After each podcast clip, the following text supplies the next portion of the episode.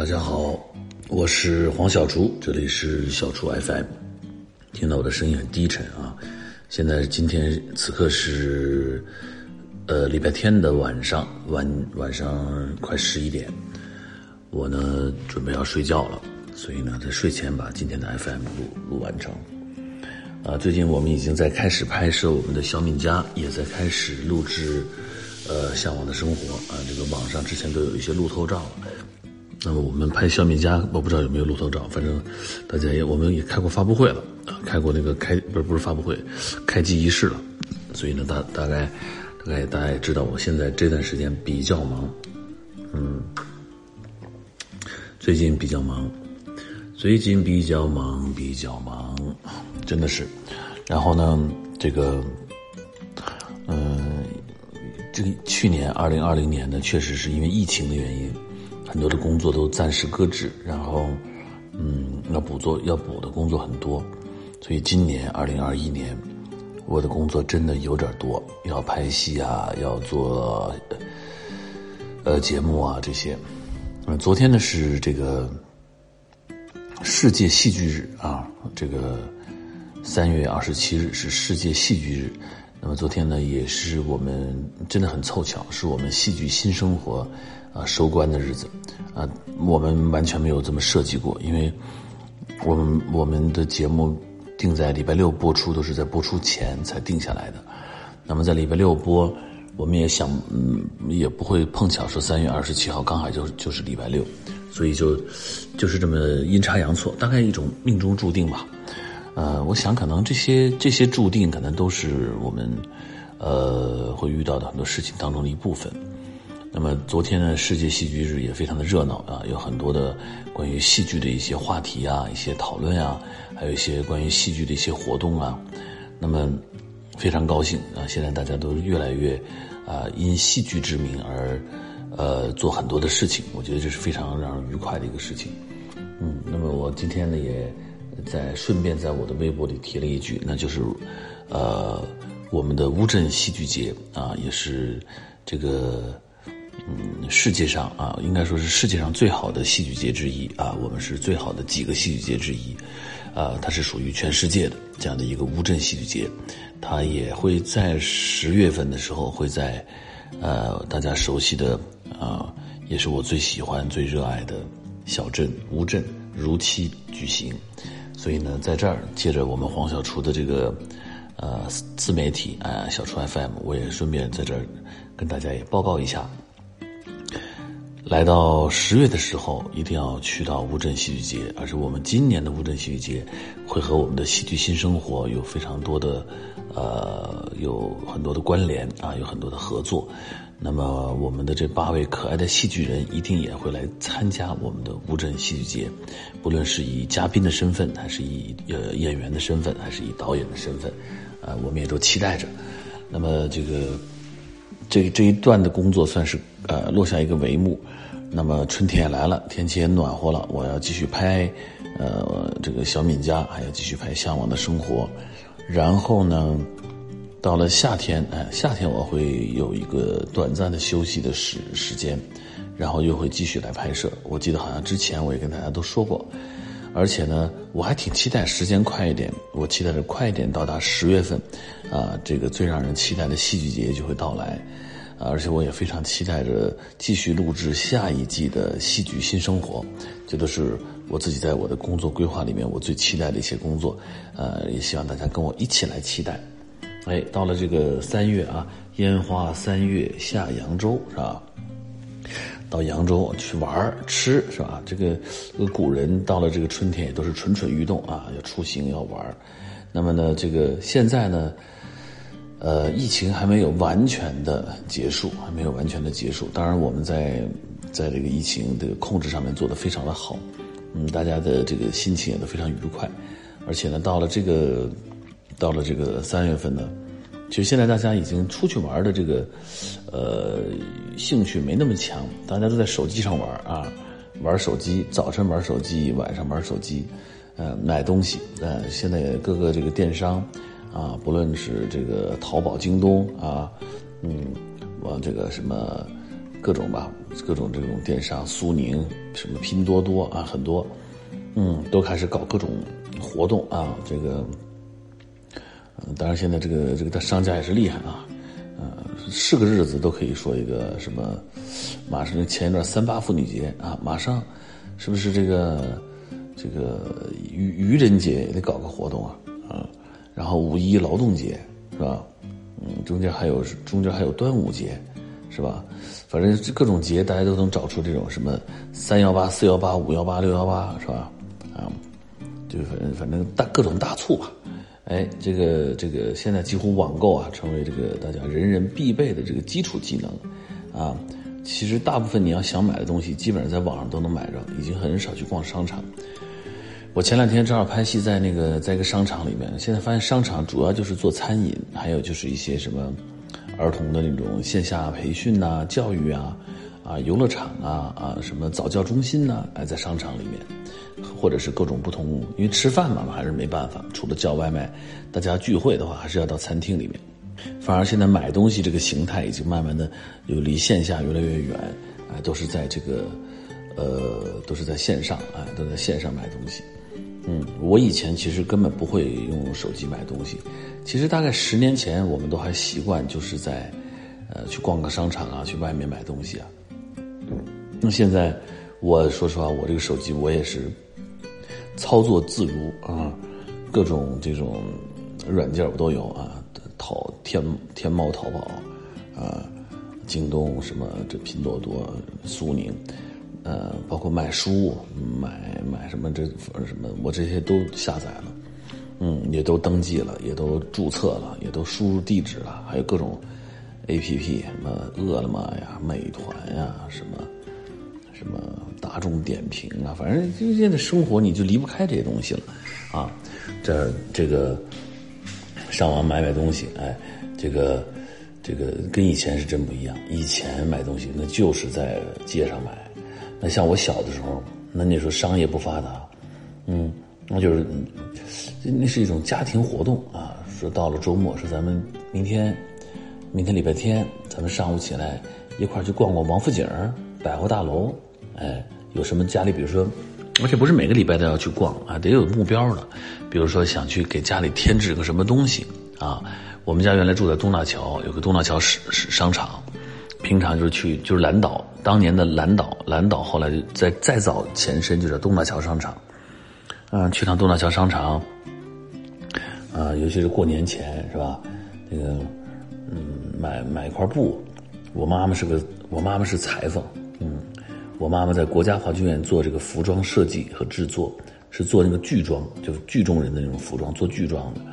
嗯，她也会做衣服，所以我我小时候，我跟我姐姐，都是妈妈带着我们去扯一块料子，哎，买一块布头，嗯，回来给我们做衣服，哎，这个小的时候就很很期待着跟着爸爸妈妈去逛商场，那很少在外面吃饭啊，呃，那个太贵，都是回家吃。但是呢，在外逛的时候呢，多少会奖励给我们买点零食。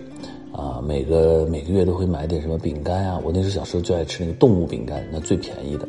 嗯，其实就就是面粉糖啊，发酵了以后啊做的这个饼干，也有点香香味儿啊，也没啥香味儿，嗯，也没有奶油，什么都没有。那我觉得很好吃。更高级的，就是有时候会去买个点心，比如说什么牛舌饼啊、蜜三刀啊啊，我到现在我都爱吃这些东西。嗯，然后这个。呃，酥糖啊，水果糖啊，奶糖啊，哎，这是小时候给我买的那种吃的。那每次买了，哎呀，那我简直觉得太幸福了，就想赶紧回家吧，别逛了，回去我就可以吃好东东了。而且那个点心嘛，拿回来都放在一个那个饼干盒里边，一个铁盒子，然后那个那个那种酥皮点心就会掉渣子，到最后等点心吃完了以后，这里边有好多那那剩那些酥皮渣子，我就会去吃那个。哎呀，那也觉得很好吃，把那个都弄到一个盘子里面呢，最后都舔干净。哎，还有小时候吃这个吃这个麦乳精啊，趁着爸妈不注意，用勺子㧟一勺，咔咔咔当糖吃给嚼了。哎呀，觉得太好吃了，太幸福了。我那我小的时候，嗯，我们家在北京也没什么亲戚，所以很少跟亲戚往来啊什么的没有，所以呢就是跟爸爸妈妈。那比较期待的当然就是。跟爸爸，因为妈妈是管钱的，也比较节俭，所以爸爸有时候出去会有种冲动型消费，给我买块巧克力啊什么的。但是我们小时候基本上没有什么，就是说起零花钱，其实没什么零花钱。我有印象，就是我小学的时候，我大概大概每天我妈妈会给我们就是一个早饭，一个早饭的钱，好像是两两毛钱还是四毛钱，好像是四毛钱，呃，两毛钱。我跟我姐姐一共四毛钱，我们两个人就出去吃早点。有时候上学，我们就去买个油饼啊什么，就一边咬一边往学校走。然后呢，如果剩了钱呢，就中午可以买点零食。那冬天的时候呢，就会路边有卖那个拿一个报纸卷一个卷儿卖瓜子儿和花生，啊，五分钱一卷儿瓜子儿，然后呢一一毛钱是一卷花生米，就那种五香花生米。那我跟我姐就会买一个瓜子儿一起嗑，或者买一个花生米，我们俩分着吃。呃，要不然就是夏天的时候就去买冰棍儿啊，那个冰棍儿北京卖的那个。呃，三分钱一根的叫红果，哎，红果冰棍儿它其实就是有点香料，里边有点淀粉，然后有水什么，反正就有那个红果汁那个味儿，哎，红果。然后五分钱呢，就是巧克力的和牛奶的，其实也没什么巧克力牛奶，反正都是调出那味儿，香味儿挺香的。一毛钱，一毛钱就是奢侈品了，一毛钱就是吃这个这个叫雪糕，哎，那真挺好吃的，一毛钱可以买雪糕，然后一毛。一毛五就是我原来在节目里也讲过，就是这个汽水那汽水平常不会喝的，那是奢侈品。啊，一般都是吃冰棍儿吃三分的或者五分的。雪糕呢，偶尔为之。所以呢，那个时候，呃，零花钱几乎每天大概也不是每天都有，有的时候就会有个五分钱。然后呢，我们可以到这个，到那个我家在芳草地里面有个芳草地商店，就呃在朝鲜大使馆的对面。把着那个口，挨着芳草地小学很近。那个芳草地商店，我们就进去买什么呢？买水果糖。水果糖呢就一分钱一颗，然后这个奶糖就是两分钱一颗，然后巧克力呢就是，呃，因为巧克力好像是五分钱一颗，哎，是那种毅力巧克力，那个圆的那种，一个一个小圆球，呃，半圆形的。反正基本上没有什么零花钱。我觉得好像爸妈一个月会给我们大概。一个人一块钱还是两块钱，大概是这么多，反正就就还是五五五毛钱，我现在不记得了，反正非常非常少，呃，但是也够用啊，买个瓜子啊、花生啊，啊，买个水果糖啊，偶尔买个冰棍儿啊，就觉得很幸福。当然还有一个就是有时候在街上走着走着会突然捡着了一个五分钱，嗯，并没有交到马路警察叔叔手里边，捡了之后说，哎，买根冰棍吧。会很激动，但是那时候很少能捡到钱，因为大概钱钱都不多，那那钱都按分花啊，都是按分花的，所以还是反正我，所以我很少会用钱去买，呃，也没什么玩具，我们的玩具都是都是捡的，更不要说买点什么，现在还小孩买点什么啊，那种臭美的时尚单品啊这种，那没有。我姐姐可能还会偶尔的会跟我妈妈提出来，是想买个头花啊。买个发卡呀，买个彩色的皮筋儿啊，我没有，我啥要求也没有，我就给我吃的就行。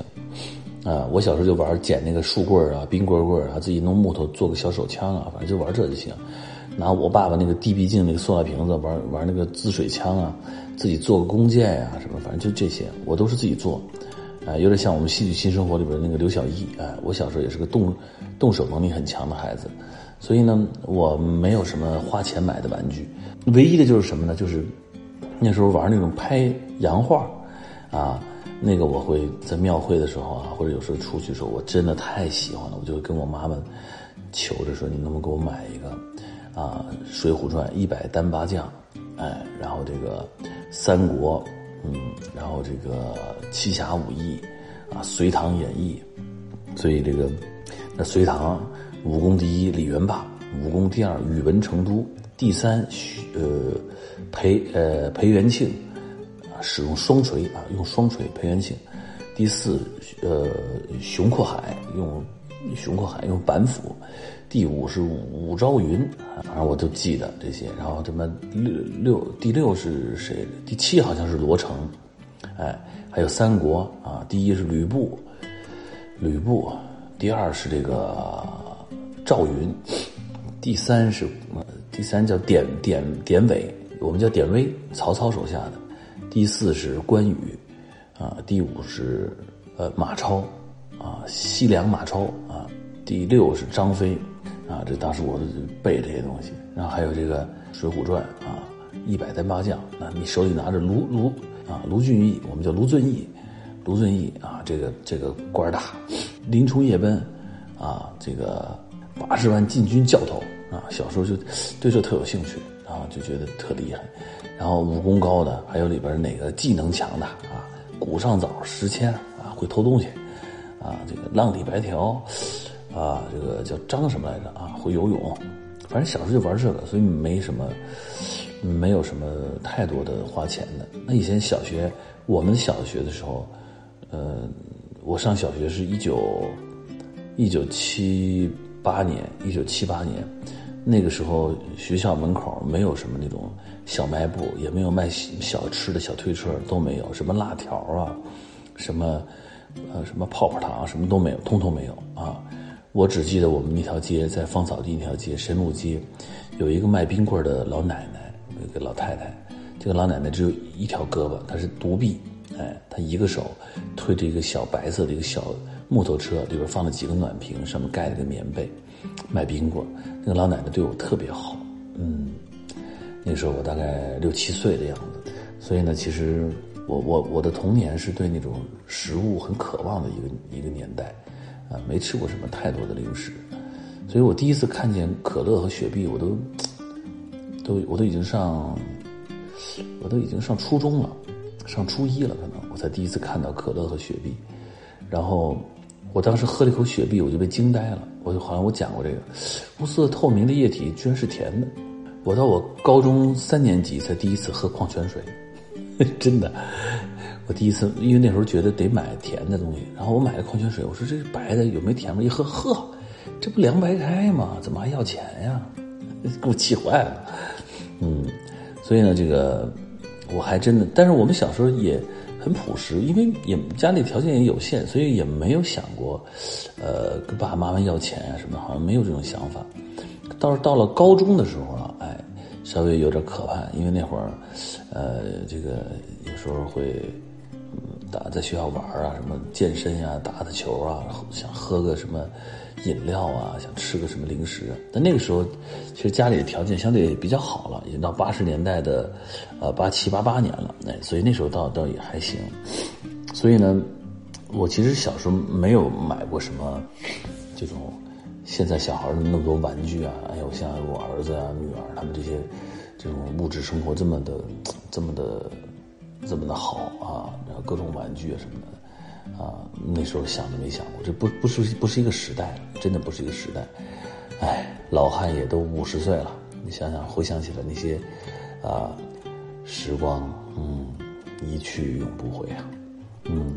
但是那时候会有朋友送家里人送给朋友来送给我们，比如说那种香味橡皮呀，送给了一个漂亮的本儿啊。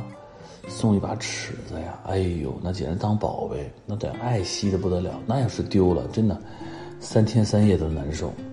所以呢，其实还真没什么。我记得我都到，我都到中学了。我到中学，呃，我爸我爸爸妈妈其实收入一直都不高，所以我穿那个毛裤呢就短了。我妈就在底下又织一截，短了又织一截。后来我就跟我妈有一天就急了，我都上高中了，我就站在床上跟我妈说。我都已经上高中了，你就不能给我买一条新毛裤吗？哎呀，现在我想想，真的很后悔。那时候妈妈其实不容易。第二当天我去上完学回来，我妈妈就给我买了一条毛裤。那条毛裤我穿了很多年，后来，啊，我上大学一直穿，上研究生也穿。我到后来工作开始去拍戏，在外景冷的时候，我还穿了那条那条那条毛裤，也穿了有十年十几年。那但是我回想起来。我还挺后悔的，我不应该跟妈妈去要那个毛裤，因为，呃，家里的生活条件可能有限吧，可能有限。我但是现在现在可能，呃，才懂，嗯，所以现在经常会有那种说你好好考试啊，好好学习，下次妈妈给你买个什么什么，给你做奖励，爸爸给你买个什么做奖励。我我不知道，大概是我们家的经济条件有限，再一个是我爸爸妈妈的可能教育观不是这样，嗯，所以从来没有过这种鼓这种这种说奖励式的说给你买个什么。唯一的一次就是我考上高中，我爸爸妈妈说给你买个自行车吧，啊，说你上学可以骑车去。哎呀，我特别激动，去了百货大楼，买了一个二六的飞鸽，二六的飞鸽自行车，骑上那个我这个自行车，我简直太幸福了，真的。我我就从王府井骑回我们家芳草地，我就觉得我这那一路上，我眼睛就没离开那那个车的每一个，就是看一眼这儿漂亮，看一眼那儿好看。回家赶紧把上面的灰尘全擦了，那爱惜的不得了。经常做梦梦见自己自行车丢了，呵 呵吓得不得了。嗯，所以我现在因为没有没有这样的，所以我现在也不会跟多多妹妹会说，哎，你好好怎么怎么样，我就给你买一个，好好学习，我给你买一个什么？好好学习是应该的，啊，也应该是有兴趣的，啊，然后我们给他们只要能够能够满足他们的时候，啊，我觉得就在有限度的范围内给他们去买。但是呢，也也不要因为你的经济条件允许、经济条件好，就让他学会了那种没有节制的呃消费和那种。所以有一天，呃，多多就跟一个朋友出去，出去之后呢，就很想去做一个指甲。那我觉得那个做指甲那个店也很坏，一看这小朋友就说：“哎，你要不做个这个？”就给他开始弄手。结果一一报多少多少钱的时候，多多就啊这么贵，要好几百块钱，就打就来问我们。我就跟他说：“我说你不可以做。”我说你现在就回来，嗯，我我说我不同意你去做那个指甲，我说，嗯，我说你不应该这样去花钱，我说你的朋友、同学愿意这样，那是他的爸爸妈妈同意，我说但是你的爸爸不同意，你的妈妈不同意，我说我希望你做一个朴素的人，啊，你将来真的要去做什么这去这样消费的时候，你可以自己赚钱去这样消费，哎，这是我们家大概是这样的一个样子。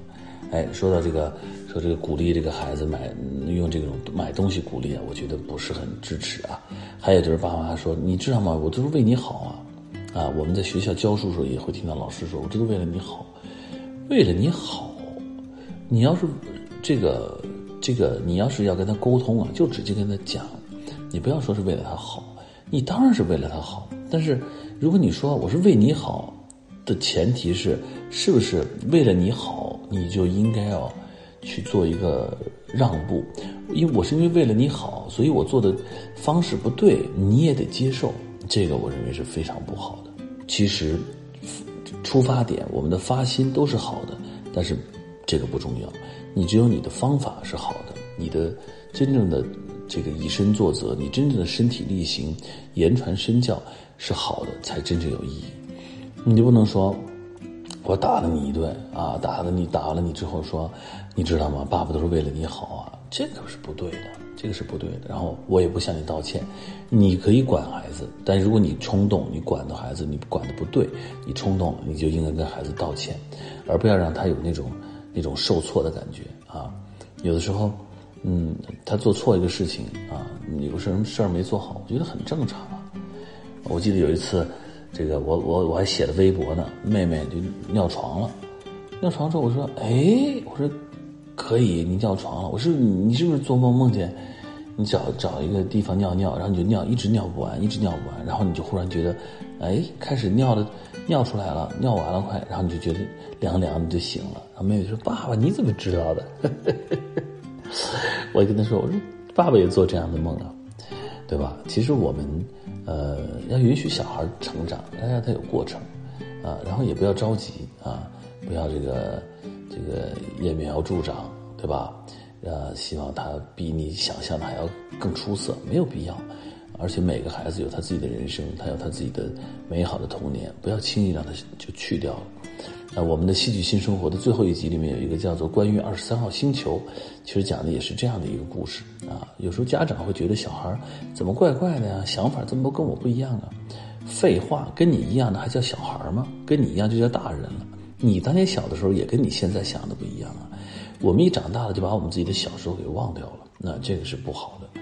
我们应该做孩子的老师，也更应该做他的朋友。还有就是，我们有时候可能就是做他身边一个沉默的陪伴者，并不需要去刻意的去时时刻刻的去管理他。我们有些呃家长啊说：“哎呀，我就希望他将来能像我一样。”为什么要像你一样？你有什么了不起的呀？还有说：“哎呀，我这个孩子将一定要有出息，一定得怎么怎么样？”为什么呀？他为什么不能做一个快乐而平凡的人呢？你们家又没有什么王位要要继承下去，对吧？不用担心这些事儿，快乐的分享你们在一起的美好时光。他长大了也会离开你，这个其实反而让你会更珍惜跟他在一起的这些这些日子，我觉得反而更有意义。哎，所以呢，说到这个，包括我们除了说跟孩子啊，在我们生活中也会有，比如说有些朋友不在你边上，我不知道有没有强迫症，不打招呼上你们家来了，给你买买吃的买喝的，你说又真不需要你，哎，我这为你好啊。有的时候你知不知道，保持一个距离，好的朋友有一个好的距离也是非常舒服的。那种我是为了你好，包括单位的合作，一起做事情的朋友，对吧？一起的合作伙伴，这个这个擅自不经过你的同意就去做很多的选择和抉择，会让你觉得不舒服的。所以，其实一个成熟的人，就是不要让别人成为你的负担，也不要成为别人的负担。要帮助别人，但不要让别人觉得你的帮助是一种压力。要给别人很好的一种距离和空间，这些距离和空间也是留给你自己的。有的时候，你可以在某一个时刻突然去拥有自己独一无二的独处的时光，那个时候你会知道，原来你留下的那些空间都是给你自己的。好了，今天说到这个，聊了这个关于孩子教育，也包括还有朋友相处啊，没聊什么吃的东西啊，我也不能老说吃的东西啊。就闲谈吧，闲谈。好了，我也该去睡觉了。明天呢，我还要继续拍摄。哎，还有我们这个向小厨提问啊啊，这个我需要改名字，说想问黄小厨如何坚持到坚持跑步的。我已经胖到了人生巅峰了，但坚持不下来。哎，我现在其实不是每天都跑了啊，像我昨天我跑了一个十公里，我今天就休息啊，我反而变得比较自由，不是每天都跑。有的时候加上北京。这天气吧，这原来好了一段，可能不知道怎么搞的，今年开始又不行了。哈，这个雾霾呀、沙尘暴，我真是没完没了，也不知道这这老天爷是啥意思，就是怎么怎么好好的一春天，每天好飞沙走石，所以呢，户外跑就不太容易，不太容易。我现在有时候就在跑步机上跑，或者呢就做原地跑。当然，我之前在录节目的时候，那个环境比较好，我就在户外跑。那么，如果你跑不下来，我给你一个建议，就是你可以慢慢跑，然后你可以跑得短一点，你可以跑得非常非常慢。比如说配速，你不要看别人说，哎呀，我配速什么四啊，三点几，那都是大神。而且说实话，你要想减脂，你减脂的速度不能太快，你主要还是根据心率。你心率在一百三十每分钟，哎的时候，一百二、一百三，反而对脂肪的消耗会比较大。因为我们在运动的时候呢。这个会消耗糖原，会消耗脂肪，也会消耗蛋白质。那么，通常你在心率比较高、就速度比较快的时候，你消耗的是糖原。呃，只有在心率比较低的时候，你才消耗脂肪。呃，这个，所以我建议啊，你就是比如说你，我不知道你是一个什么跑跑步的阶段，我觉得跑也一千五百米，然后你保持配速在八，啊，也就是说，你用个。用个十二分钟的时间跑一个一千五百米，哎，慢慢跑，然后呢，跑完之后呢，再走上个一千米，呃，循循序渐进，可能会让你慢慢感受到跑步的快乐吧。哎，轩三十哥哥说，黄老师能给我安排一下早安铃和晚安铃吗？当然可以，马上就来，请稍等。